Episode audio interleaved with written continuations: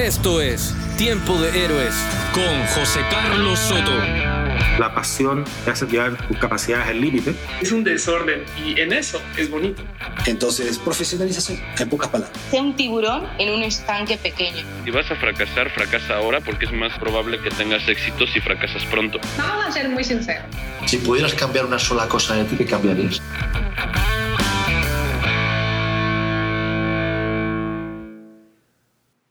Hola, ¿cómo estás? Bienvenido, bienvenida una vez más a este programa, a este podcast, Tiempo de Héroes. Si es tu primera vez, permite que me presente. Mi nombre es José Carlos Soto.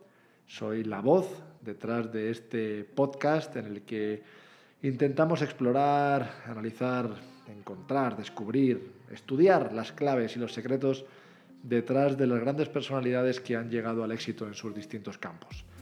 Si te has animado por primera vez a escucharnos, muchas gracias, porque sabemos que tu tiempo es valioso y que te atrevas a escuchar un nuevo programa dentro de este universo de podcast tan saturado que tenemos hoy en día es un honor. Así que, de entrada, gracias por darnos esta oportunidad. Esperamos estar a la altura de tu confianza.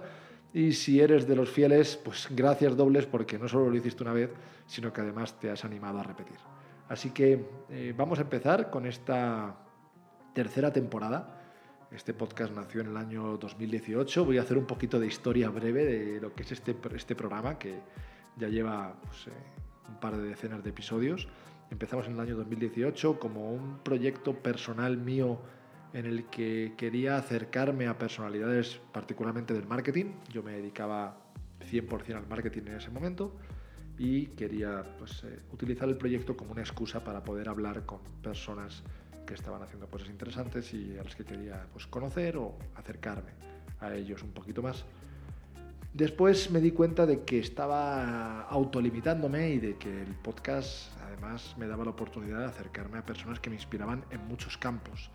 En el campo del deporte, en el campo del entretenimiento, en el campo de la empresa, en el campo de la salud, en el campo de muchas cosas.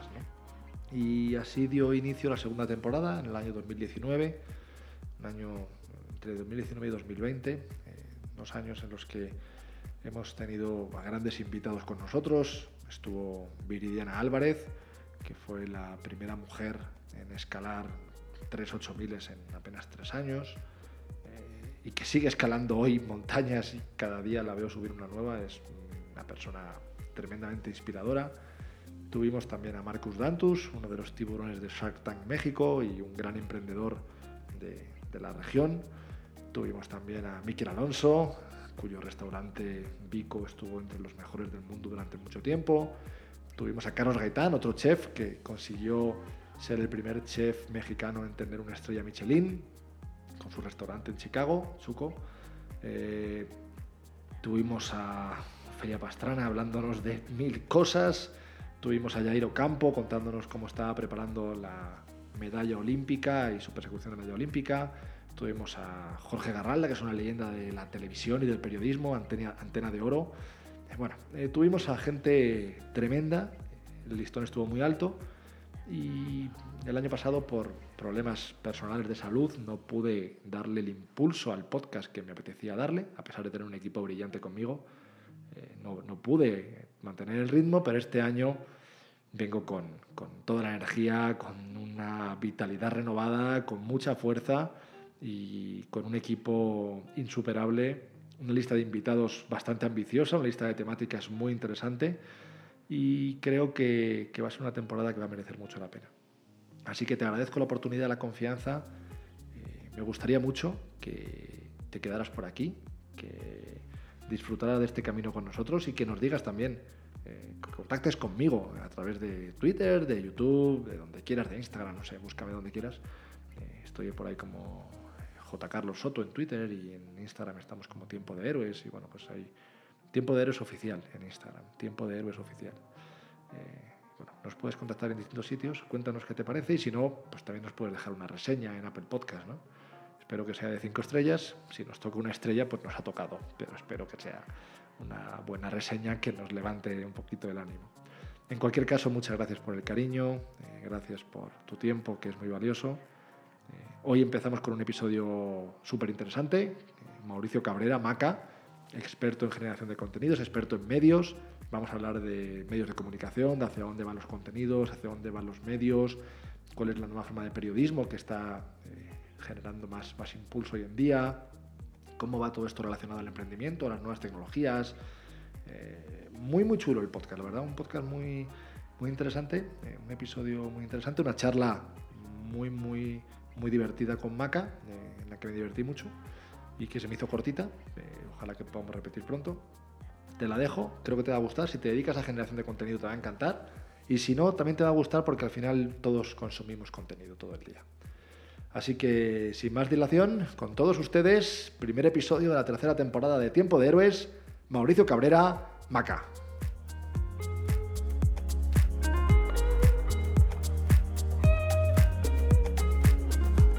Hola a todos, hoy tenemos con nosotros a alguien que creo que nos va a enseñar muchas cosas, porque se dedica a muchas cosas diferentes.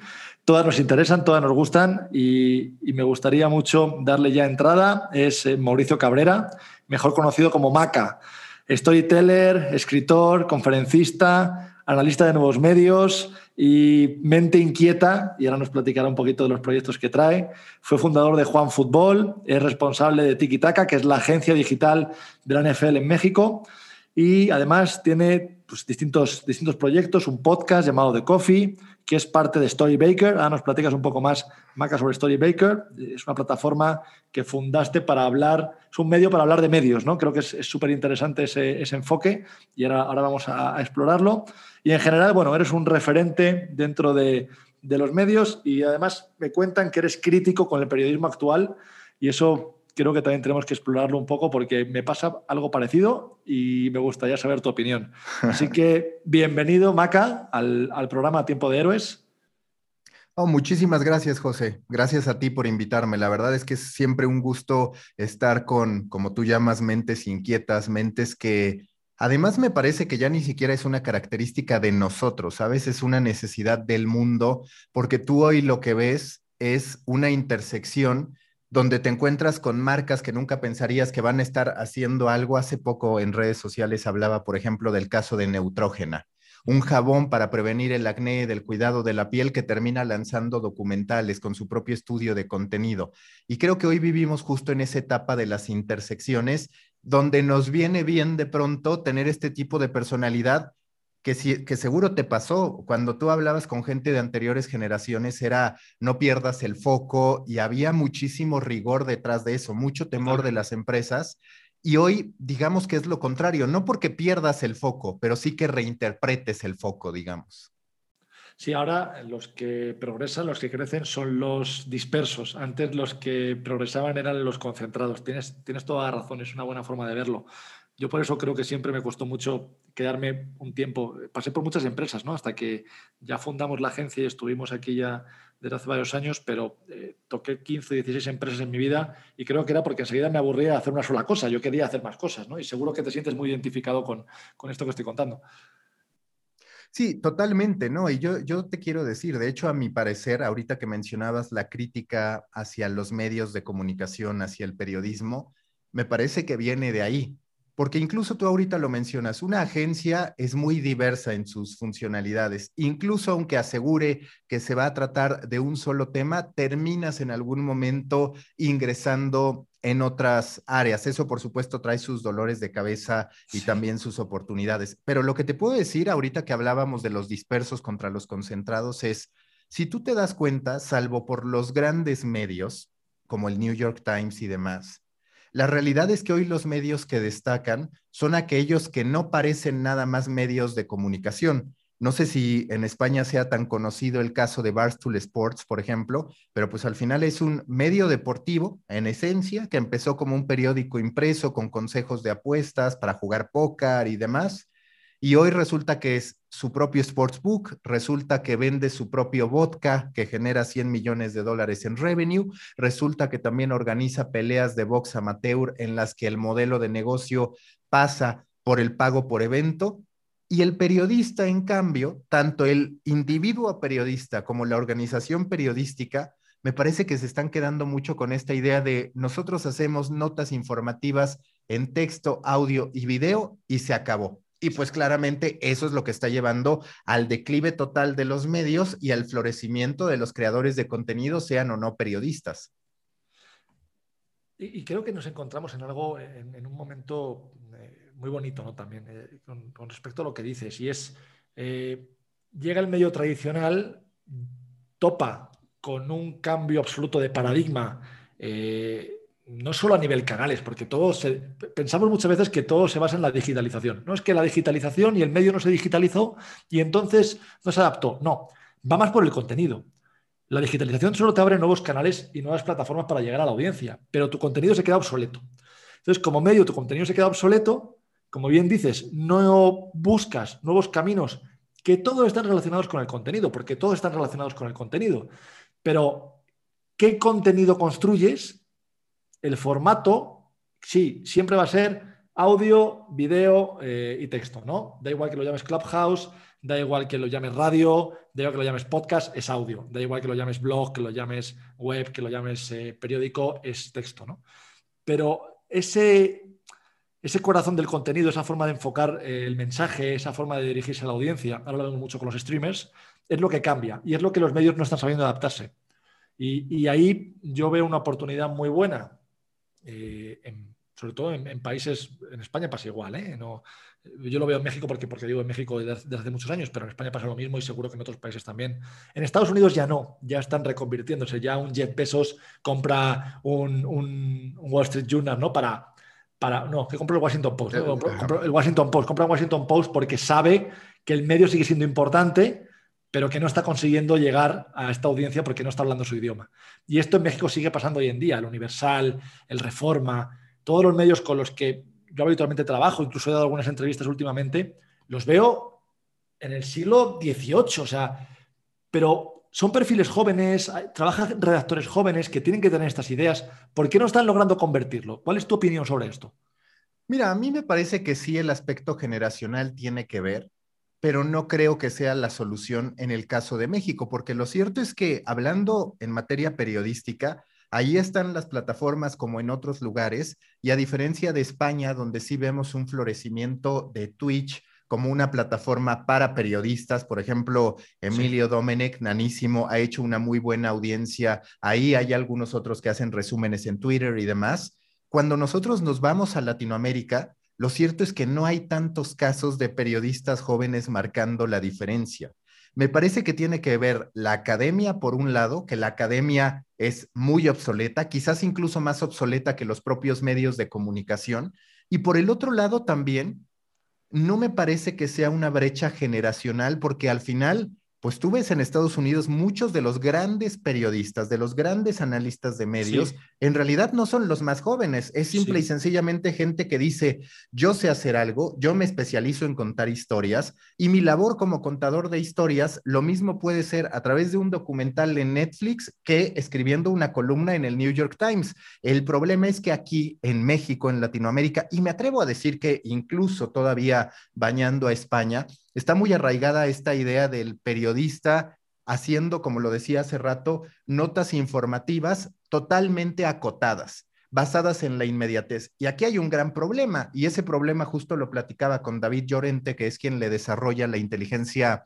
artificial, parte de la inteligencia artificial al Wall Street Journal. Y lo que platicábamos es, ese tipo de contenido además es el primero que va a ser sustituido por los robots por medio de la inteligencia artificial. Entonces, todavía carece más de sentido. Lo que te diría que me parece que se necesita es que los creadores de contenido en algún punto empiecen a generar contenido de más calidad que incorpore, en algunos casos, herramientas periodísticas, que eso es lo que yo también veo. A muchos periodistas no les gusta, pero para mí el periodismo en sí se va a convertir en una metodología útil de conocerse útil de saberse, pero que no necesariamente está tan distanciada del creador de contenido. Al final están relacionados. El periodista es un creador de contenidos, en teoría, con algunos argumentos adicionales para poder ganar. Ahora, falta que eso se perciba en las áreas en las que es necesario el periodismo, porque hay unas que no necesitan periodismo, que necesitan entretenimiento, diversión, informalidad, y así funcionan. ¿Sabes dónde se ha visto muy bien eso? Muy, muy bien en los eSports. los clubes de esports tienen jugadores y tienen generadores de contenido. Es como si eh, antes el Real Madrid tuviera dentro a sus periodistas deportivos, ¿no? Ahora ya integran el mismo ecosistema el que juega, el que pone el talento y el que crea la actividad deportiva, por decirlo de alguna forma, y el que lo comenta. Todo forma parte del mismo ecosistema. Y eso va perfectamente alineado con lo que estabas diciendo ahora. O sea, el periodista se convierte en un creador de contenido porque su audiencia no solo quiere escuchar noticias, quiere saber todo lo que pasa alrededor. Por ejemplo, el caso del chiringuito, ¿no? ¿El chiringuito qué es? Es un programa de fútbol que no habla de fútbol, no habla de la jugada, no habla de la táctica, lo que te habla de lo que pasa alrededor del fútbol, ¿no? El tweet que puso Neymar, eh, la reacción de no sé quién, el, periodista de bufanda contra otro periodista de bufanda, ¿no? Que le llaman en España. Y eso ha funcionado porque la audiencia lo ve más cercano, se siente que está en su casa con unos amigos platicando. Y esta distancia yo creo que es la que hay que cerrar, ¿no? Sí, y a ver, lo hemos visto también con Ibai entrevistando a Piqué por espacio de hora y media. El futbolista se siente muy cómodo, el futbolista dice, a ver, este tipo no va a venir a atacarme como si los periodistas que se acostumbraron a este tipo de entrevistas inquisitorias en los que están esperando que se malentienda, en donde están esperando que haya cualquier tipo de oportunidad para sacar ventaja y vender la nota, que es como se llama en el argot del periodismo, y entonces esa relación se termina rompiendo. Pero abonando a lo que dices de eSports, primero 100%. Es curioso, pero el deporte tiene mucho que aprender de los eSports. Sí. Eso es una gran realidad. El futuro del deporte profesional tiene que parecerse cada vez más a los eSports. Claro, a los eSports todavía les falta para poder tener la relevancia cultural que tiene el deporte profesional, pero si tú hoy me preguntas en 10 años cuál creo que va a estar mejor posicionado, me parece que el mundo de los eSports, porque las figuras son más humanas, porque al final se, eh, vaya, si bien el gaming es también de alto rendimiento, todavía se les permite más el tener cierto tipo de vida que es muy cuestionado del otro lado cuando se trata de un futbolista bajo el concepto al que estábamos habituados. Abonando esto que tú decías de los eSports, no sé qué tan enterado estés del Thriller Fight Club, que, a ver, todo viene de una aplicación que se llama Thriller en Estados Unidos, que en un principio quería competir con TikTok. Dentro de esos múltiples ecosistemas que han ido abriendo, lanzan Thriller Fight Club en el que Snoop Dogg es socio. Y lo que ellos dicen es, a ver, yo detecto, como lo hizo Barstool Sports, que ya te lo decía, una oportunidad en el boxeo. El boxeo de alta calidad, no necesariamente. Entonces, ¿a qué acuden? A Mike Tyson en el retiro, anuncian su regreso y se convierte en el octavo pay-per-view más grande en la industria del boxeo. Generan 80 millones de dólares solo por pay-per-view. ¿Y quién fue el segundo elemento atractivo? Un youtuber. Entonces, cuando tú entiendes que están esos dos elementos en una función que resulta 100% exitosa, y todavía déjame sumarle el otro, resulta que Snoop Dogg estuvo comentando la pelea y además días después anuncia que él va a ser el responsable de coordinar todos los shows musicales, todos los shows artísticos que va a haber en las funciones. Que eso me recuerda, por ejemplo, la relevancia que han tenido ahora las presentaciones del Canelo Álvarez donde brilla incluso más la presencia de J Balvin con el Canelo que la pelea en sí misma. Y eso claramente, hablando del periodismo deportivo, que es algo que yo llevo en la sangre por mi eh, creación, que fue Juan Fútbol, antes por haber sido también del equipo fundador de Medio Tiempo, no le gusta al periodista deportivo, pero es lo que es. Claro. Bueno, es que le exige más, ¿no? Le exige más al periodista deportivo. Antes eh, está a lo mejor un poco mal decirlo, pero era muy cómodo ser periodista deportivo. Estabas en tu púlpito, veías a alguien haciendo el deporte que fuera, lo criticabas, lo juzgabas, ponías tu opinión, le llegaba a la audiencia y tú estabas completamente blindado. Ahora no, ahora como periodista te, tienes que mojar y tienes que participar y tienes que formar parte del ecosistema y ahí ya es un poco más incómodo. Es que este, esta necesidad de pasar por el proceso de desaprendizaje, que es sin duda algo que todos tenemos que hacer, que, a ver, yo te voy a ser honesto, me parece que más que un tema de edad, a mí, en muchos de los casos, lo que más me ha pesado es la estructura que te terminó dejando la academia, claro. donde en algún punto terminas diciendo, es que este contenido que estoy haciendo no está tan preparado como debería, pero no porque tu audiencia esté esperando toda esa estructura que tú seguías antes, sino porque a ti te enseñaron y eso tiene sus pros y sus contras, a ti te enseñaron que para publicar algo tenía que haber un proceso, tenía que haber un timing. Y hoy, en cambio, si lo piensas, el proceso es distinto. Tú antes no podías escribir una columna en un medio hasta que ya estuvieras muy bien posicionado, hasta que fueras reconocido. Resulta que ahora muchas veces empiezas opinando y después empiezas a tener otro tipo de atributos. Yo siempre digo que la gran diferencia es que el periodista antes se hacía de a poco y ahora lo que se hace a través del creador de contenido es yo documento mi aprendizaje. Yo hoy puedo empezar a subir contenido sobre cómo tocar la flauta, aunque no sepa nada. Y si sigo haciendo contenido un año después, resultará que soy bueno tocando flauta y a la audiencia no le importará que al principio no supiera. Es más, se van a ver enamorado de cómo les conté una historia de superación. Al final es la historia lo que importa. ¿no? es, no es tanto el talento, sino la historia. Es lo que hay detrás. Es, ese quizás sea el, mayor cambio y eso nos lleva al learning by doing, que antes no era posible porque no había la plataforma para, para hacer learning by doing. Era, me quedo aquí en la barrera hasta que me dejen salir al campo y cuando salgo al campo a ver cómo lo hago. Y como lo haga mal, se acabó. Última oportunidad, me voy a otro lado, me dedico a, otra cosa. ¿no? Y, eso eh, ha democratizado mucho, no, solo el periodismo, creo que pasa en todo, ¿no? Pasa en la música, pasa en, los mismos videojuegos, pasa, pasa en todo. Vamos a hablar un poquito más de, de ti, Maca. cuéntame un poco tu lado más emprendedor, ¿vale? Porque tú tienes un lado muy emprendedor, te gusta armar proyectos, te gusta ejecutarlos. Eh, están siempre relacionados con el mundo del contenido, por lo menos la mayoría que yo conozco. Pero, ¿cómo nace esta vena que empiezas, entiendo, como periodista deportivo y poco a poco te van dando ganas de meterte en otros fregados, como decimos en España, meterte en otros líos? ¿Por qué? Mira, a mí me parece que tiene mucho que ver con el hecho de haber sido hijo único, porque como hijo único, que suelen consentirte y demás, tú te acostumbras a hacer las cosas a tu manera. Y claramente cuando tú quieres hacer las cosas a tu manera, te vas a enfrentar a una serie de obstáculos en la vida.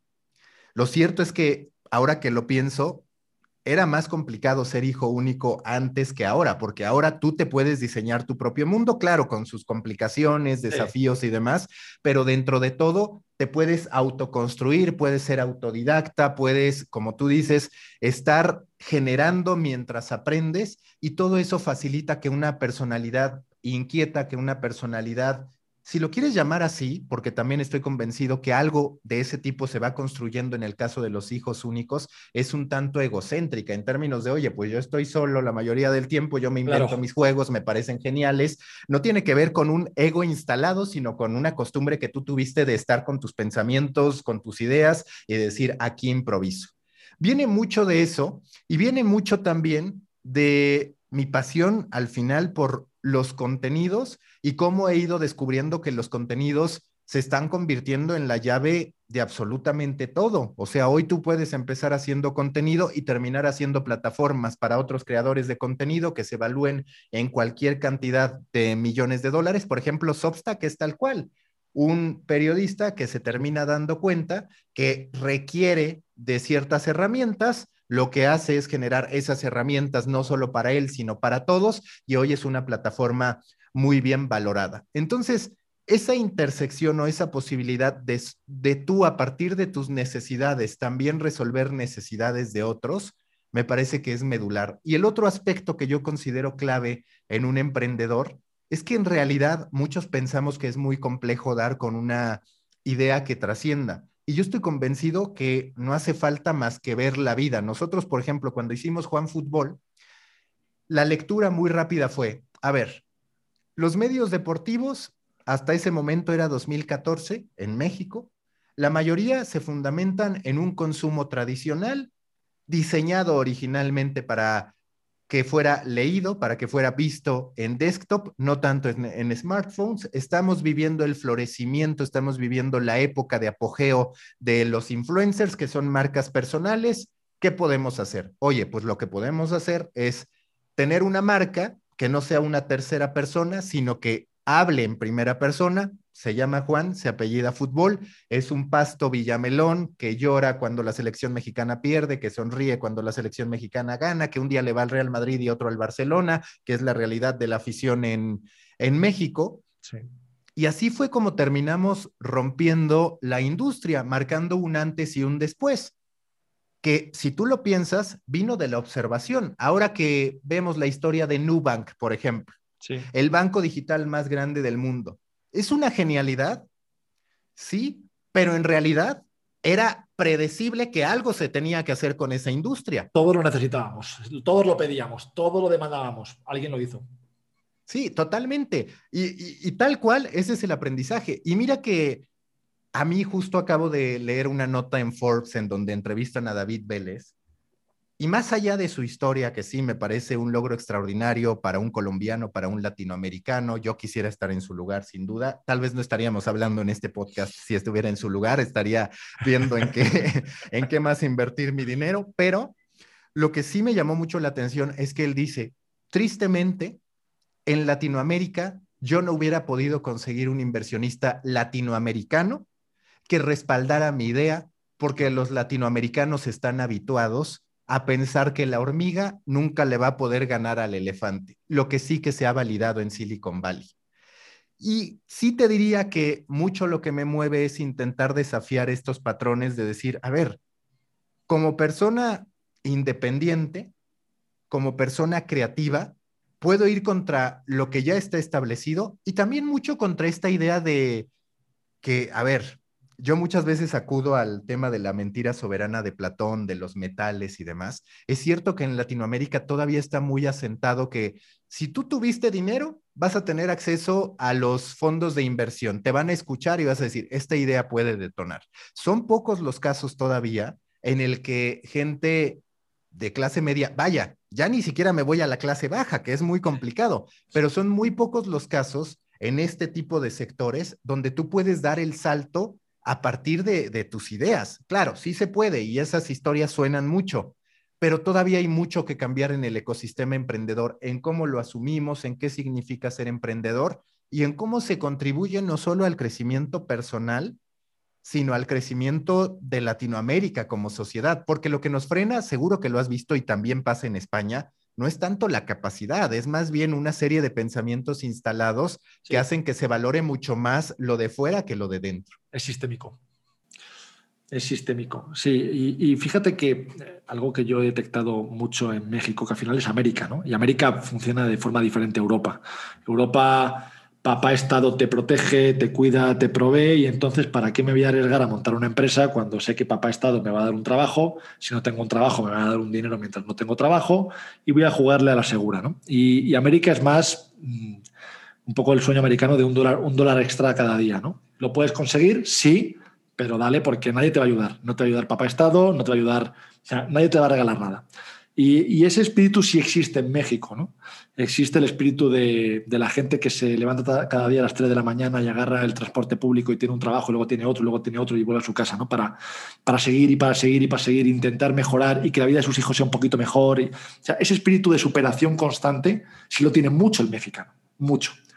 Lo que pasa es que, como bien dice, se enfrenta con un sistema tan hostil para que se desarrolle cualquier idea que tenga si no pertenece a cierto círculo, que se, se, decepciona quizá, ¿no? Se, viene abajo muy rápido, piensa que no se puede romper esa barrera. El, el, que cree que la puede romper, la termina por romper. La termina por romper. Y hay muchos casos en México de gente que la termina por romper. Pero hay que darse tantas veces con la cabeza contra el muro que ya llega un momento que te duele. Entonces, yo, por ejemplo, lo que más disfruto de vivir aquí es que cada día hay una oportunidad nueva. Seas quien seas Claro, me imagino que, si eres del círculo con mayor poder adquisitivo, con mayor acceso a oportunidades, puedes jugar al juego que te dé la gana, ¿no? Y lo vemos, ¿no? En México, el que tiene dinero tiene tres Ubers, cinco restaurantes, un hotel. Juegas al juego que te da la gana cuando tienes dinero. Cuando no tienes dinero, tienes que luchar por hacerlo, pero lo puedes hacer. o sea, hay el acceso a la oportunidad si le das, si le das, si le das. Y eso creo que es lo que nos diferencia a otros países y me parece que es lo bonito del espíritu emprendedor mexicano. Con todos sus problemas sistémicos que los tiene, que no es Silicon Valley, eh, estoy de acuerdo contigo, ¿no? Pero muchas veces veo quizá demasiado derrotismo en el propio mexicano, que no se da cuenta de que está en un terreno fértil, porque en México se puede hacer todavía de todo. Todavía se puede hacer de todo. Y eso es bonito. Y déjame decirte, por ejemplo, hablando de esto que tú mencionas, la pandemia ha sido un gran aparador de este tipo de casos. Sí, sí. muchas veces no los cubrimos porque pues no se trata de, ah, esta empresa ya alcanzó veintitantos mil millones de dólares de evaluación y demás, que es lo que llama la atención de los grandes medios. Pero en mi círculo de amigos, periodistas y sobre todo no periodistas, son muchísimos los que, hablando de creación de contenidos, capitalizaron muy bien el momento de la pandemia y dijeron, yo me voy a poner a crear contenido y hoy ya viven de crear contenido, desde una amiga que se maneja en el terreno de la aplicación mental hasta una nutrióloga que se hizo de cualquier cantidad de seguidores en TikTok, hasta un chavo al que he entrevistado que se llama Juanca, que la rompió en el mismo TikTok, que es aficionado al fútbol y entonces pues ya automáticamente se convierte en uno de los creadores de contenido más prometedores de la industria y podríamos irnos así con cualquier caso. Lo que a veces falta en el emprendimiento mexicano es esta estructura, es esta corporativización, si lo quieres llamar así, del emprendimiento. Hay mucho emprendedor individual. Lo que no funciona tan bien es el emprendedor, el emprendimiento colectivo, digamos. ¿Por qué no funciona bien? Tú, tú, que, tú que estás eh, pues, más conectado a México porque eres mexicano, ¿no? ¿Por qué crees que no funciona bien el emprendimiento colectivo en México? Mira, a ver, primero me parece que a nivel mundial cada vez va a haber más complicaciones para el emprendimiento colectivo, salvo, todas estas empresas que brillan. ¿Por qué? Por el apogeo de la economía individual que eso en creación de contenido en lo particular se da muchísimo. Es decir, tú ahora trabajas con un diseñador y el diseñador está pensando en, oye, ¿cómo subo este material a Twitter? Lo presumo como parte de mi portafolio para que me llegue un cliente, otro cliente, otro cliente y demás. Es decir, ahora el timing en el que estamos trabajando es muy acelerado. Yo empiezo a hacer algo contigo, adquiere cierta valía y claro, me interesa mostrar que estoy trabajando contigo, que hacemos equipo, pero también me interesa construir mi marca personal. Y esa marca personal lo cierto es que eh, también en su momento tendrá sus repercusiones para el trabajo en, equipo. Entonces, me parece que ese es un factor. El segundo, quizás es un tema cultural en el que México se ha vuelto desconfiado de casi cualquiera. Sí es cierto que hay historias de amigos, de gente, no estoy diciendo que los mexicanos seamos corruptos, pero sí que nos hemos comprado esa idea a partir de que nuestra clase política es así, a partir de que nos consta, porque en algún momento lo vivimos, que hay manera de resolver las cosas así. Y cuando empiezas tú a participar en ese círculo, es natural desconfiar, aunque no haya nada malo en otro contexto. Y eso creo que tiene que ver también con con el modo en que se dan los emprendimientos, mucho más desde lo individual que desde lo colectivo, pero también estoy convencido que, por ejemplo, los fondos de inversión tienen mucho que ver. La inmadurez, aquí lo extendería a Latinoamérica, de los fondos de inversión, que es mucho más complicado que te crean realidades que todavía no ocurren. Es decir, muchas veces, ¿qué termina pasando? Pues que los que levantan inversiones en Latinoamérica, están partiendo de modelos ya probados. Cuando resulta que no, pues es donde se da el gran salto.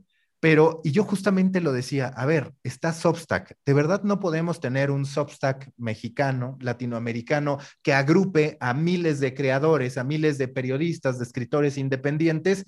Y puede ser que cuando llegue Substack a Latinoamérica, pues lo que termine pasando es que te llegue con una muy buena oferta en millones de dólares porque se quiere, se quiere ahorrar el recorrido, dice tú ya hiciste el trabajo, pam, te voy a comprar.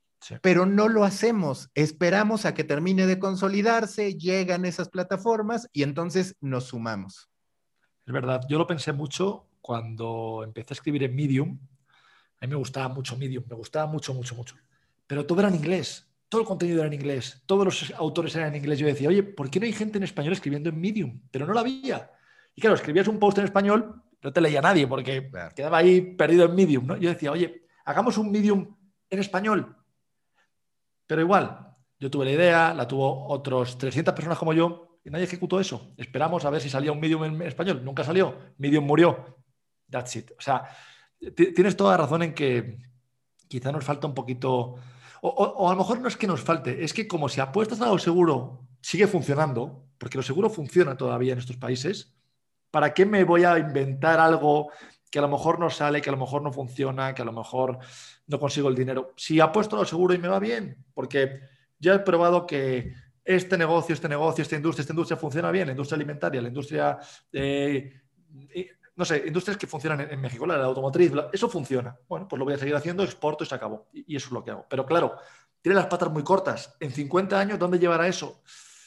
sí, también, a mí me parece que también una de las características de Latinoamérica es que el grueso de su población asume que vive, algunos con verdad y otros solo lo asumen en su cabeza, bajo el método de supervivencia. Es decir, no están pensando tanto en construir a mediano y largo plazo, sino en términos de cómo gano más hoy, que es lo que tú dices, de un peso o un dólar más al día. Eso está muy instalado. Y ese tipo de mentalidad hace difícil ver a largo plazo. Ahora es cierto que muchas veces los que nos informamos en medios de Estados Unidos, en medios europeos y demás, queremos traer una tendencia y es muy difícil que los inversionistas o que tú mismo puedas costear ese tiempo entre que empieza a germinar la idea y verificar si esa hipótesis también va a ocurrir en Latinoamérica. Esa espera llega a ser muy complicada porque de pronto parece que tenemos que esperar que nos dicten el camino desde allá. Sí. A veces decidimos replicarlo y cuando lo replicamos es demasiado pronto si nos apuramos eso termina también debilitando el negocio. En fin, hay una serie de complicaciones, pero también ventajas, porque yo insisto, tener una idea emprendedora, oye, te puedes poner a, ver ya ni siquiera Business Insider y demás que hablan de empresas ya establecidas, sino medios de startups en Estados Unidos. ¿Qué es lo que más están valorando en Silicon Valley? Haces la versión latinoamericana y si la haces a tiempo y con los socios correctos, puedes dar ese salto. Seguro, tenemos muchos casos, ¿no? Hay muchos casos en México. Cava, que es el último, pero. Sí, total. Eh, hay, más éxitos de. Conecta, por ejemplo, es otro, otro gran éxito de, empresa aquí hecha. La gente de, de, de Startup México, la gente de Fajando Startups, hace cosas muy bien hechas, pero es verdad que falta, falta. Luego las decisiones, como bien dices, no son buenas o malas per se. El timing es lo que las, las hace buenas o malas. Y, y sobre todo que el mercado esté preparado. El mercado mexicano todavía no está preparado para muchas cosas la población mexicana está preparada para muchas cosas. ¿no? Cada vez más, la pandemia ha acelerado muchas cosas, sí, pero aún falta resolver problemas básicos antes que irnos a jugar a ligas que a lo mejor le llega alguien y dice, bueno, sí, pero es que no tengo agua potable. está muy bien lo que me estoy ofreciendo, pero mi agua potable y mi luz? También eso quizás eh, nos frena mucho. Platzi, por ejemplo, que es de origen colombiano, pero me parece un muy buen caso. También. Aprovecharon el timing, crearon una comunidad. Esa comunidad a mí me parece que hoy doblega a esfuerzos como Doméstica, como Creana, hablando del valor de la comunidad. Totalmente. Y ahí hay un gran caso. Ellos hicieron su comunidad sin la mejor tecnología, sin toda la parafernalia que solemos esperar de un emprendimiento, lo fueron construyendo de a poco y hoy sin duda, pues es una grandísima startup ya muy consolidada con un gran valor que claro, tiene sus desafíos para crecer, pero ahí está la muestra de cómo si detectas la oportunidad y construyes sobre ella, se puede. Pero sí creo que en Latinoamérica nos acotamos mucho a decir qué somos. Ah, yo soy diseñador. Oye, pues a mí no me toca hacer el guion, a mí no me toca eh, ir a negociar. Soy agencia de tal, entonces no me meto a esto, de eso yo no sé. Creo que todavía tenemos esta, este deseo que a la vez parece una búsqueda de perfección, de decir, yo quiero ser muy bueno en esto y en lo que no sé no me meto, que tiene sus, sus pros, pero también hay que decir que hay muchísimas contras, porque hoy tú vas aprendiendo en el camino y los grandes saltos, las grandes disrupciones suelen venir de otras industrias, no de la industria en la que estás. Yo, por ejemplo, hablaba de medios hace poco, como siempre, y decía, lo que está ocurriendo en los medios es un gran caso. Sí, todos hablamos del New York Times, de las suscripciones y demás, pero a la larga no dudo que el verdadero ganador en términos de negocios sea el Washington Post. ¿Por qué? No por el Washington Post, sino porque está replicando a Amazon lo que hizo con Web Services para los medios de comunicación a través de ARC. Está haciendo un ecosistema que no es solo para sí mismo, sino para todos. Y cuando tú hagas esa escala en materia de economía, pues vas a decir, posiblemente el Washington Post va a estar en mejor posición que el New York Times hacia adelante. Seguro, seguro. Al final multiplicas los, los huevos en distintas canastas. Eso lo ha hecho también muy bien ahora BVA. Ha sacado una app para todos los bancos. Si yo tengo la, la app de mi banco, pero puedes meter el tuyo en mi app. Entonces empiezo a meter bancos en mi app, es la app de BVA, pero cabe cualquier banco. ese sistema abierto va completamente empatado a la arquitectura que está buscando la gente hoy en día. Estoy, de acuerdo contigo. Cuéntame un poquito sobre Storybaker. ¿Qué, ¿Qué estáis haciendo ahí? Mira, a mí lo que me pasó es, como creador de Juan Fútbol y demás, ahí estuve desde el 2013 hasta el 2018, hasta que terminó, bueno, poco después de que terminó el Mundial de Rusia. Y yo desde 2017 empecé a sentir un desgaste en lo que representaba el periodismo deportivo en aquel momento. Me divertía mucho Juan Fútbol por lo que hacíamos, porque era distinto, porque se posicionó como una marca de contenidos Sí. única. Y ahí también, no, no diría que le reprocho al mercado, pero sí te puedo decir que de haber estado en otro mercado, la evaluación que hubiera alcanzado hubiera sido extraordinaria. ¿Por qué? Porque estoy hablándote de un medio de comunicación, en esencia, que tuvo su propia caricatura en Cartoon Network para toda Latinoamérica, que tuvo también su propia línea de donas en Krispy Kreme. Durante todo el Mundial de Rusia a nivel nacional en las tiendas de Krispy Kreme estuvo la dona de Juan Fútbol como ninguna otra. Vendió más de 100 mil docenas de donas. Estuvimos presentes en el FIFA, abrimos nuestro propio sports bar en Rusia 2018, vaya, durante Rusia 2018. ¿Y qué terminó pasando? Que los fondos de inversión que apoyaron a Juan Fútbol, la realidad es que nunca se permitieron dejar de verlo en estricto sentido como un medio de medio. comunicación, cuando tenía todo ese potencial para habilitar negocios en términos de, ¿sabes qué? Hay que abrir un sports bar que tenga una cancha y conviértelo en el lugar en el que van distintas personas y demás. Bajo Pero la marca. todavía, claro. todavía los fondos de inversión en Latinoamérica muchas veces están especializados en este tipo de negocio y entonces no se quieren meter en este otro o te dicen es que el porcentaje de utilidad que te deja este tipo de negocio, el margen que te deja no es tan útil como en este otro y se empiezan a dificultar mucho las conversaciones. Esa, esa es otra complicación constante porque hoy estoy convencido que los inversionistas, ya seas tú mismo un fondo de inversión, tienen que ser bastante visionarios en términos de permitirse correr riesgos, Sí. porque si no, se quedan con el foco y van a terminar dejando pasar muchísimas oportunidades. Entonces yo cuando veo eso y además está el contexto de los cambios al algoritmo de Facebook, porque lo que hicimos en Juan Fútbol fue detectar muy bien una tendencia que era, dado que las redes sociales nos están dando una, una gran llave para distribuir contenido, lo que vamos a hacer es monetizar contenido que viva y muera en la propia red. Veíamos muchas ventajas. Es gratuito el consumo de datos en materia de redes sociales, nos está dando gran alcance, ahí tenemos mejores métricas que en nuestro sitio, vamos a atacarlo. Y te diría que del 2014 al 2018 fue un muy buen negocio, pero de pronto Facebook cierra la llave, ahí viene el contra de la decisión y entonces te quedas con un negocio que ya no vale lo mismo.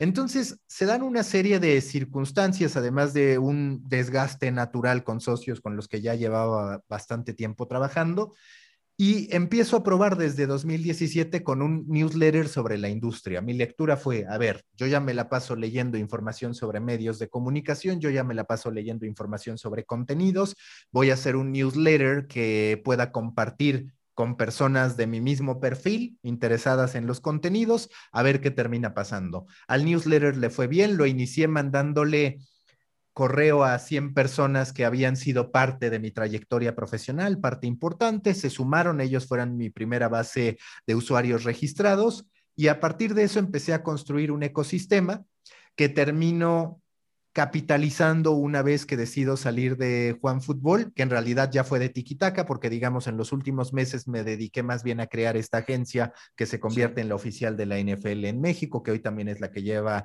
todo lo del abierto mexicano de tenis y en términos generales de Mex Tenis y demás. Y lo que hago es, a ver, voy a ir por mi cuenta, me voy a dedicar a tener un medio de medios, cuál va a ser el modelo de negocios, lo voy a ir descubriendo en el camino. Obviamente ya sabía algunos, está la parte publicitaria, que es la parte más lógica, está la consultoría, que es también otro componente, pero yo te diría que hoy pues monetizo a través de que me contactan para pedirme que haga ejercicios de relaciones públicas. Es algo muy curioso porque yo no soy una agencia de relaciones públicas, pero me lo piden porque dicen, ¿sabes qué? Tú tienes un contacto mucho más directo con gente que va a querer platicar conmigo simple y sencillamente porque tengo algo interesante que contarles. Urge un, hablando de disrupción, urge un replanteamiento de las relaciones públicas tal como se conciben. Totalmente. Todavía, de repente es increíble que tú recibes comunicados de cualquier gran tecnológica que paga cualquier cantidad de dinero a agencias de relaciones públicas que dices, no me estás diciendo nada nuevo, ya lo vi en Twitter, no voy a retomar tu comunicado, o es más, me llega y ya hice la nota. ¿Qué sentido tiene que me mandes un comunicado de algo que yo ya hice la nota? Que tú te vas, tu agencia de relaciones públicas te vas a apuntar como un éxito cuando en realidad yo la llevé por mi interés, no porque tú me la estuvieras mandando, ¿no?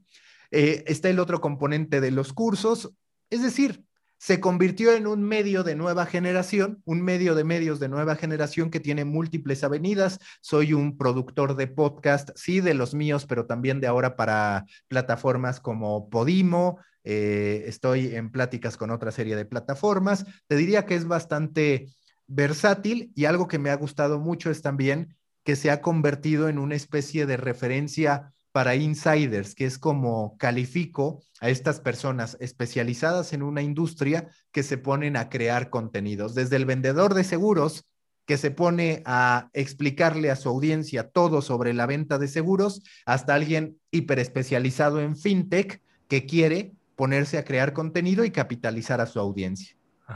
¿Qué, ¿Qué, es lo que más disfrutas de lo que haces? Porque haces muchas cosas. ¿Qué es lo que más te gusta? Yo te diría que lo que más me gusta es aprender, curiosamente. O sea, lo que más me gusta es estar consumiendo contenido, estar consumiendo historias y lo que yo hago es intentar que todos esos aprendizajes pasen por un sistema en el que la creación de contenido es una parte medular. ¿Por qué? Porque tenemos tantas tentaciones allá afuera, tantos momentos de consumo, a veces conscientes y otros inconscientes, que si nosotros no procesamos ese aprendizaje, lo vamos a terminar olvidando. Es decir, yo puedo en la mañana leer un newsletter y salvo que haya sido muy relevante, es posible que lo olvide al día siguiente, que olvide el 95% de su contenido pese a que me interesó. Entonces, lo que he encontrado en la creación de contenido es el mejor modo de garantizar que la información que consumo se convierta en conocimiento. Y de paso, construye mi marca. Entonces, es un círculo virtuoso que a mí me gusta mucho. Lo que sí que creo es que debemos buscar cada vez más equilibrar la balanza para que el creador de contenidos no tenga que ser tan prolífico en cantidad y pueda dedicarse mucho más a estar consumiendo, a estar encontrando inspiraciones, porque hoy estamos en una etapa de demasiado ruido, en una etapa que te demanda demasiada presencia no necesariamente por tu audiencia, sino por los algoritmos. A mí lo que me gusta del newsletter es que siempre tienes una audiencia clara, que sabes a quién le vas a llegar. Claro, tú podrías tener algo que hacer por la mañana y entonces no lees mi newsletter, pero eso, digamos, nunca lo voy a poder controlar.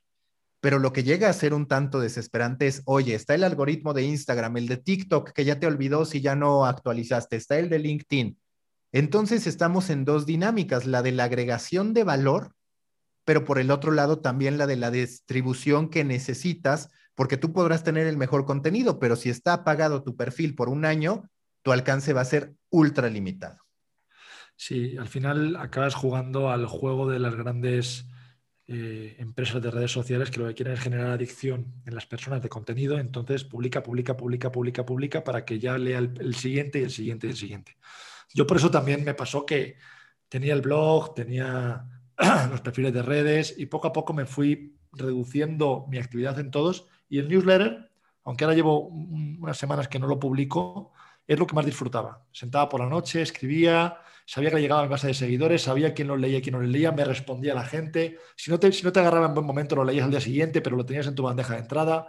Encontré una dinámica como que me daba más libertad. Te entiendo perfectamente en eso porque eh, luego además, eh, si lo haces de forma apasionada, si, muestras realmente lo que te gusta y lo haces, al final lo haces eh, desinteresadamente, porque lo haces desinteresadamente porque quieres hablar con la gente de lo que a ti te gusta, acabas teniendo mejores resultados y acabas abriendo muchas más puertas que si tienes todo tu plan de redes sociales y tengo que publicar tres veces aquí, cuatro allá y te genera un estrés y una presión y entonces ya publicas cualquier porquería y, no llegas a nada, ¿no? Te, te, entiendo perfecto en ese, ese twist que decidiste darle porque, porque lo he vivido igual que tú. ¿Qué viene después? ¿Qué, tienes planteado para, para el futuro? ¿Cuál es tu siguiente aprendizaje? Mira, a mí lo que me gustaría mucho es emprender desde el lado de la tecnología y de la gamificación en determinada industria. Obviamente la lógica es medios de comunicación. Pienso que hoy todavía hay muchísimas soluciones que construir para los medios de comunicación, vaya, para las plataformas de creación de contenido. Creo que cada vez menos vamos a hablar de medio de comunicación tal como lo concebíamos. Y otra es este deseo que tengo de construir el medio deportivo de nueva generación. Es decir, para mí el primer medio deportivo de el primer medio deportivo en digital, la primera etapa se resume a consumo en computadoras de escritorio, en desktop. Ahí podríamos hablar en el caso de México de un medio tiempo, que en España, que en España es curioso, hay muchísimo fanatismo por el fútbol, pero poco emprendimiento en materia de medios deportivos. Es decir, muy positivo que esté As y Marca, pero yo veo su modelo y digo, perdón, pero esto es viejo. claro, lo aprecio, lo respeto, tiene un gran sello, está internacionalizándose, pero es un modelo obsoleto. Es cierto. Es un, es un modelo viejísimo. A mí me llama mucho la atención cómo, por ejemplo, México sí tiene más eh, players enfocados en redes sociales, más players enfocados en decir, mi approach es este, con todo y que nos sigue faltando. Estados Unidos es el más avanzado en ese, en ese rubro. Luego está el segundo medio que marcó una generación o el segundo momento que es el de las redes sociales. Ahí pues estuve creándolo con Juan Fútbol. Antes me había tocado también medio tiempo está vacante el tercer espacio, ese tercer espacio que debe ser mucho más comunitario, que debe ser el equivalente a un The Ringer, a un The Athletic, a un Barstool Sports y demás. Hay algunos esfuerzos, pero lo cierto es que no se ve por dónde todavía en Latinoamérica. Entonces, sin duda me quiero meter ahí. Y lo que también tengo claro es que quiero emprender en algún negocio análogo. Por ejemplo, mi idea con Story Baker al final es que un día sea una cafetería y que en esa cafetería tú aprendas de storytelling y que todo el empaque esté así. Yo de hecho le puse Story Baker porque desde mi perspectiva una historia tiene los mismos componentes que un muy buen platillo. Tienes una serie de ingredientes que dependiendo de cómo tú los mezcles van a terminar sabiendo. Es muy importante tu presentación porque no vale lo mismo que hagas un documental a que publiques en Medium y si nosotros lo pensamos, incluso el precio puede estar relacionado. Oye, ¿a cuánto me vas a vender este, este producto, este platillo? ¿Cómo lo vas a cotizar? Hay muchas semejanzas que a mí lo que más me gusta es siempre pensar en un contenido de autor. O sea, si algo he tenido claro desde que estaba en la universidad y desde unas semanas antes que empecé en medio tiempo fue, a ver, a mí no me interesa ser anónimo. No me sirve para nada firmar como redacción. Hoy todavía hay medios que tienen a redactores que, a ver, no es positivo para la organización y no es positivo tampoco para la persona. Muy frío. Sí, no, eh, eh, y, y, seguro que tú lo vives con tu agencia. A ver, tu agencia, si se quedara sin tu marca personal, sin la aportación de las personas que están ahí, no sería nada, y mucho menos hoy. Y, eso de pronto no se termina de entender en muchísimas industrias. Hoy, aunque es complicado gestionar los egos y es, es una realidad, hay que permitir esta construcción de marca personal desde las organizaciones. Es de las únicas posibilidades o ventanas que tienes para retener al buen talento. La otra es el presupuesto. Pero si te metes a temas de competir en presupuesto, es cierto que muchas veces te puedes ver en complicaciones. Entonces tienes que ser mucho más astuto para cimentar el futuro. A mí, de hecho, me parece que la creación de contenidos es de las grandes alternativas que van a tener o que vamos a tener los millennials y las generaciones de abajo para garantizarnos un futuro. ¿Por qué? Porque a mí me pueden dejar sin trabajo, sí, se puede acabar tu agencia, sí, pero si tú te has ido haciendo de una audiencia, vas a encontrar cómo vivir. Si tú sigues generando el contenido que en algún momento te permitió vivir de eso, claro, modernizándolo, entendiendo que las plataformas cambian los tiempos, no tienes por qué quedar obsoleto. Y en Estados Unidos abundan casos de personas de 60, 70 años que están rompiéndola todavía y que son los grandes referentes, que ese es otro punto en el que me gustaría emprender mucho, la Silver Economy. Estoy convencido que ahí hay muchísimo que hacer, desde el lado de la creación de contenido y desde el lado de los productos. A mí me llama mucho la atención de, ah, la tecnología para que los jóvenes hagan esto, cuando debería estar enfocada en ayudar a los que más necesitan a la tecnología por la edad en la que se encuentran, por su estado físico y por la riqueza que pueden compartir, ¿no? O sea, tienen un bagaje experiencial que un joven que antes hablábamos usa la tecnología para descubrir el mundo y para aprender. Imagínate todo lo que puede aportar este David Letterman, que aprovecha Netflix para hacer su programa, pero que ha hecho 50 años de televisión, de, entrevistas, de late nights, o sea, ese bagaje por mucho que uno le ponga pasión, solo se consigue con el tiempo. eso es un mundo que, está por explorar y que, estoy de acuerdo contigo, tiene mucho, mucho, mucho juego que sacarle. Y yo diría más en lo que has dicho tú, que las empresas deberían permitir este desarrollo de la marca personal. Deberían incentivar el desarrollo de la marca personal. Ya no es una cuestión de permitir, es una cuestión de que si tú, como persona, eres miembro de mi equipo, y tienes una marca personal potente, mi equipo se beneficia de tu marca personal. Mi marca se beneficia de tu, marca personal porque forma parte de mi equipo. Y todo eso empuja a la organización hacia adelante. Algo que, que, a mí me gustó mucho en los últimos meses fue ver las acciones y la forma de comunicar del embajador de Estados Unidos, de Landau, en Twitter. El bien que le ha hecho ese hombre a Estados Unidos por su forma de hablar con los mexicanos, su forma de integrarse en México, su forma de formar parte del ecosistema mexicano en redes sociales. Él y su familia, porque lo han mostrado. Y lo siguen mostrando hoy que ya eh, su cargo acabó y, se fue a vivir a Estados Unidos de nuevo y sigue mostrando su amor por México. El bien que le ha hecho al país una marca personal como la del embajador es incalculable. No lo logran con 100 conferencias de prensa, con 100 comunicados de prensa, no lo logran. Es esa humanidad es la que las marcas y las empresas tienen que incentivar en sus dirigentes, en sus empleados, se va por ahí. Tienen mucho miedo las empresas a hacer esto, tienen mucho miedo a que se diga algo peligroso, incoherente, eh, que no vaya alineado con la organización. Pero al final, si uno lo piensa, las empresas se parecen a sus dirigentes.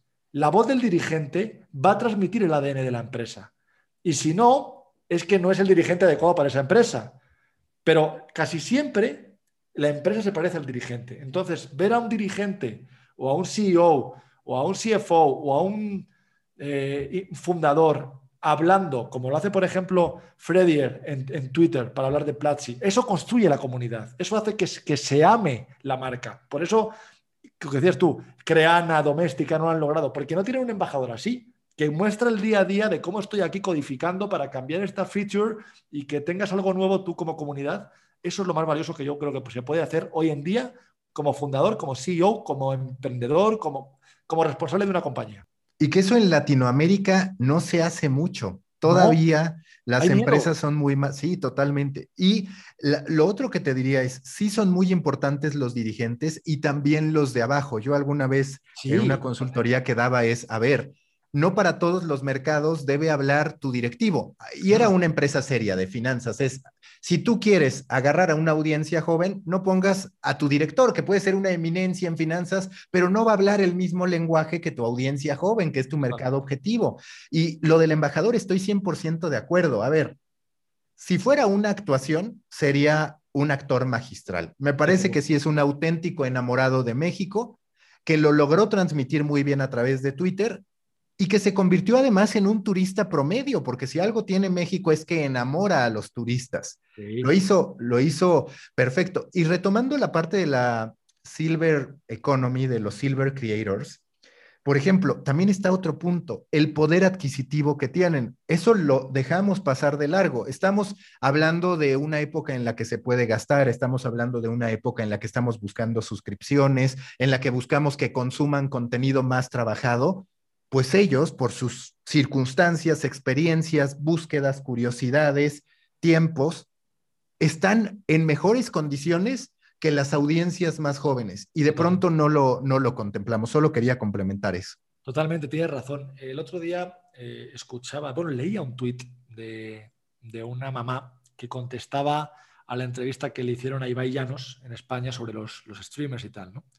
Y la mamá denunciaba, y yo creo que, tiene mucha razón, y yo no me había parado hasta ese momento a pensarlo de desenfoque, que todos estos contenidos en Twitch, streaming, están generando una ludopatía entre los jóvenes, que están pagándose para suscribir, para ser el que más dinero dona y aparecer en la pantalla, están alimentando algo que en gente de 12, 10 años, 13 años es peligroso, es peligroso. Y, hay casos de, niños que se pasan el día conectados viendo sus streamers, intentando pagarles dinero y se gastan dinero en la tarjeta de sus padres para, para poder aparecer y tener un nivel más alto de suscripción y bla, bla, bla. ¿no? Esto es algo que no sucedería si se enfocara tanto eh, a, la Silver Economy, lo que dices tú, es gente más madura, con una cabeza más pensante, que el dinero es suyo, que ya, bueno, pues, eh, oye, mira, si te lo me lo quiero gastar en ti, me lo gasto en ti, pero ya no es dinero de mis papás, tengo un control de mis finanzas, o sea, todo el mundo puede caer en eso, sí, pero a veces mm, el enfocarnos tanto en nuevas generaciones nos hace saltar ciertas barreras éticas que no, nos paramos a pensarlas porque pensamos que hacemos contenido y que es saludable y que bueno y anímate a hacerlo también tú, pero tiene ciertas implicaciones que se habla poco de ellas, pero que están cambiando el comportamiento de generaciones y más con la pandemia.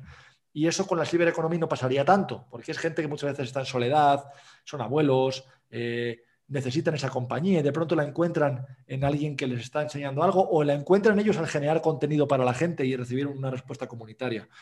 Creo que es algo que hay que incentivar, coincido contigo 100%. No sé si es una cuestión de simplificar las plataformas, de hacerlas más amigables para ellos. Creo que son muy hostiles las plataformas actuales para la gente más mayor. Hay casos que las saben usar, pero el 90% de la gente las encuentra muy, hostiles. Y a lo mejor hay que buscar un Twitch para personas mayores que sea amigable, que sea sencillo, que no les suponga una barrera de entrada y que una vez que entren les anime a seguir construyendo esa comunidad, ese contenido, que, sea algo fácil. Yo lo viví con mi mamá, que la intenté, intenté que hiciera un programa en, un canal de YouTube, ¿no? porque ella cocinaba mucho y le gustaba y en pandemia dije, venga, pues anímate a hacer esto y así tienes una actividad y tal. No lo logré porque todo era tan hostil para ella que dijo, mejor no. Pero creo que si fuera más fácil hacerlo, se hubiera animado y los beneficios a nivel salud mental para la gente que está sola, a nivel aportación de contenido para la audiencia, son infinitos. Sí, ¿no? Y, justo más en este momento, o sea, yo el otro día revisando de Insider un listado sobre las startups que más llamaban la atención de Silicon Valley enfocadas a medios de comunicación, todas incluían o casi todas incluían la socialización de repente, oye, una plataforma a la que ya le metieron millones de dólares para poder crear clubes de lectura privados. O una aplicación que se llama Anyone, en el que puedes hablar con cualquier persona que tú quieras para que te dé un consejo en cinco minutos, parecido a Clubhouse, pero enfocado en esos cinco minutos. Simplemente las plataformas de e-commerce que ahora la están rompiendo parten de la socialización. Y sí, pensando en voz alta, detrás de la Silver Economy, pues imagínate convertirte en la red social de las personas que están en los asilos. Vaya, hay, eh, por, por decir cualquier cosa. Lo cierto es que, a ver, es gente que está buscando amigos, es gente que está buscando conexiones, es gente que muchas veces ya tiene estos problemas de movilidad, donde sería todavía más lógico que activen una cámara y puedan estar en contacto así. Entonces, bueno, simple y sencillamente ideas que nos podríamos pasar horas hablando de ellas. Sí, pero es bonito, es bonito, es bonito porque existe la posibilidad. Antes no existía. Ahora ya existe y alguien lo hará. No seremos a lo mejor nosotros, pero alguien lo hará. Y, esas cosas también son las más emocionantes, ¿no? El hecho de que se puede cambiar la vida de las personas con movimientos tan sencillos, ¿no? Como decías tú, una, app que en cinco minutos te den un consejo. Tú imagínate en el momento que estás desesperado, te conectas ahí, necesito que alguien me diga esto y escucha a cinco personas que te hablan sobre el tema y te escucha. eso eh, es game changer, es game changer para mucha gente. Oye, Maca, ya para, ir terminando, que nos quedan tres minutitos del tiempo que, teníamos previsto, yo te quería preguntar dos cosas, ¿vale? Que siempre pregunto, o la mayoría de veces pregunto, me gusta, me gusta meterlo en el podcast. La primera, como gran lector que soy, quisiera saber si tú tienes alguna recomendación de libro que regales más frecuentemente o que más hayas leído, que más hayas vuelto a leer después, ¿Algún libro que digas, este es mi libro de cabecera y el que me gustaría que leyera la audiencia? ¿Tienes alguna recomendación? Mira, yo te diría que uno en particular me tendría que ir a una novela, o sea, en ese sentido soy más tradicional, que es el, el, Conde de Montecristo. A mí, vaya, pues es un clásico que me gustó, quizás equivocadamente porque yo la leí de adolescente y dije, claro, es que yo quiero ser así. O sea, qué gran categoría para vengarse, para sacar todo, me encantó. Pero más allá de eso, a últimas fechas he estado leyendo, primero Seth Godin, seguro pues tú lo has leído, me gusta mucho en todo lo que habla de marketing y demás, me parece que lo hace magistralmente, que encuentra muy bien cómo unir los puntos, crear conceptos y demás, que además esta creación de conceptos es algo que yo he llevado a mi vida diaria en términos de newsletters, ¿no? Al momento de yo hacer un envío, procuro que haya ciertos términos que yo creo por ejemplo, creé el término PYME, pequeños y medianos medios, en, eh, digamos, representación de las pymes, pequeñas y medianas empresas. Otro es el media to journalist, como el B2B, B2C, yo lo que digo es, ahora el medio tiene que convertirse en una plataforma pensada para los periodistas que incluso se pueden convertir en clientes, entonces aspectos por el estilo. Pero alguien que me ha cambiado mucho la manera de ver las cosas y me ha hecho también descubrir oportunidades es curiosamente un psicólogo, un psicólogo organizacional, Adam Grant. A través de sus libros como Think Again, Originals, la realidad es que él desmitifica muchas cosas. Me ha hecho también pensar en cómo los medios de comunicación se deberían analizar mucho más desde la psicología. Es más, no los medios de comunicación, lo que tú decías de toda la transformación digital que estamos viviendo, oye, ¿qué implicación tiene que los niños estén expuestos a este tipo de contenido? Y él es justo lo que hace en, en Think Again, por ejemplo. Lo que te dice en Think Again es la ausencia de grises, lo único que hace es hacer que el status quo continúe. ¿Por qué? Porque si tú no partes de un nivel de empatía, a la otra parte no la vas a convencer nunca. Si tú vas gritándole al otro lado que está 100% equivocado, jamás va a cambiar de parecer. Está demostrado que como tú logras un cambio de comportamiento, es tendiendo a la empatía, es tendiendo a entender, ok, puedo comprender por qué estás acá, pero está esto. Y eso está ausente hoy de los medios de comunicación y está ausente de muchísimos espacios. Y también te habla de la originalidad. Por ejemplo, él desmitifica esta idea de que debemos hacer muy poco, pero buen contenido, claro, no en los excesos que cuestionábamos hace rato, pero sí decía, muy pocas personas saben que Beethoven, que Mozart, que Picasso y demás, pues en realidad tienen una serie de obras anónimas, que Shakespeare, por ejemplo, tiene cualquier cantidad de obras que fueron criticadas muy duramente, y lo que dice es, pues es que al final ese gimnasio los terminó ayudando a poder tener una obra 100%